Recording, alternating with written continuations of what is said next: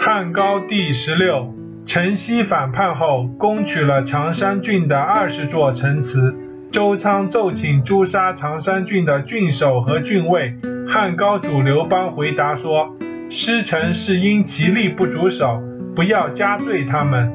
郡守和郡尉因不能拼死抵抗而失臣，周仓请求诛杀他们，这本是正确的。但刘邦不加罪他们，也是符合情理的。”如果反叛是发生于常山郡内，而且是因其守卫处置不当，击之而返，守卫也未能及时察觉，待察觉后又逆而不报，不做防备，不急求远，则无疑应该诛其郡守郡尉。但陈豨反叛，则是发生在常山郡外，不是常山郡守卫所击而返，他们也不可能察觉到陈豨的反击。等其发觉时，已面临城西的大兵压境，来不及防备，又无远军，所以汉高祖刘邦没有加罪于其守卫。由此可知，立法没有一成不变之法，应该斟酌具体情况，使执法尽量合乎情理。只有这样，才能既不损害国家利益，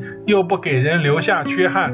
陈曦的反叛是常山郡守卫无法制止和预先察觉得了的，所以从实际效果看，周昌安法治罪就不如汉高祖量刑不欲治罪。不过事情也只能到此为止，常山郡守卫可以免罪不诛，但却不能再任用他们，这就是人们常说的“尽死之心不可复生”的道理。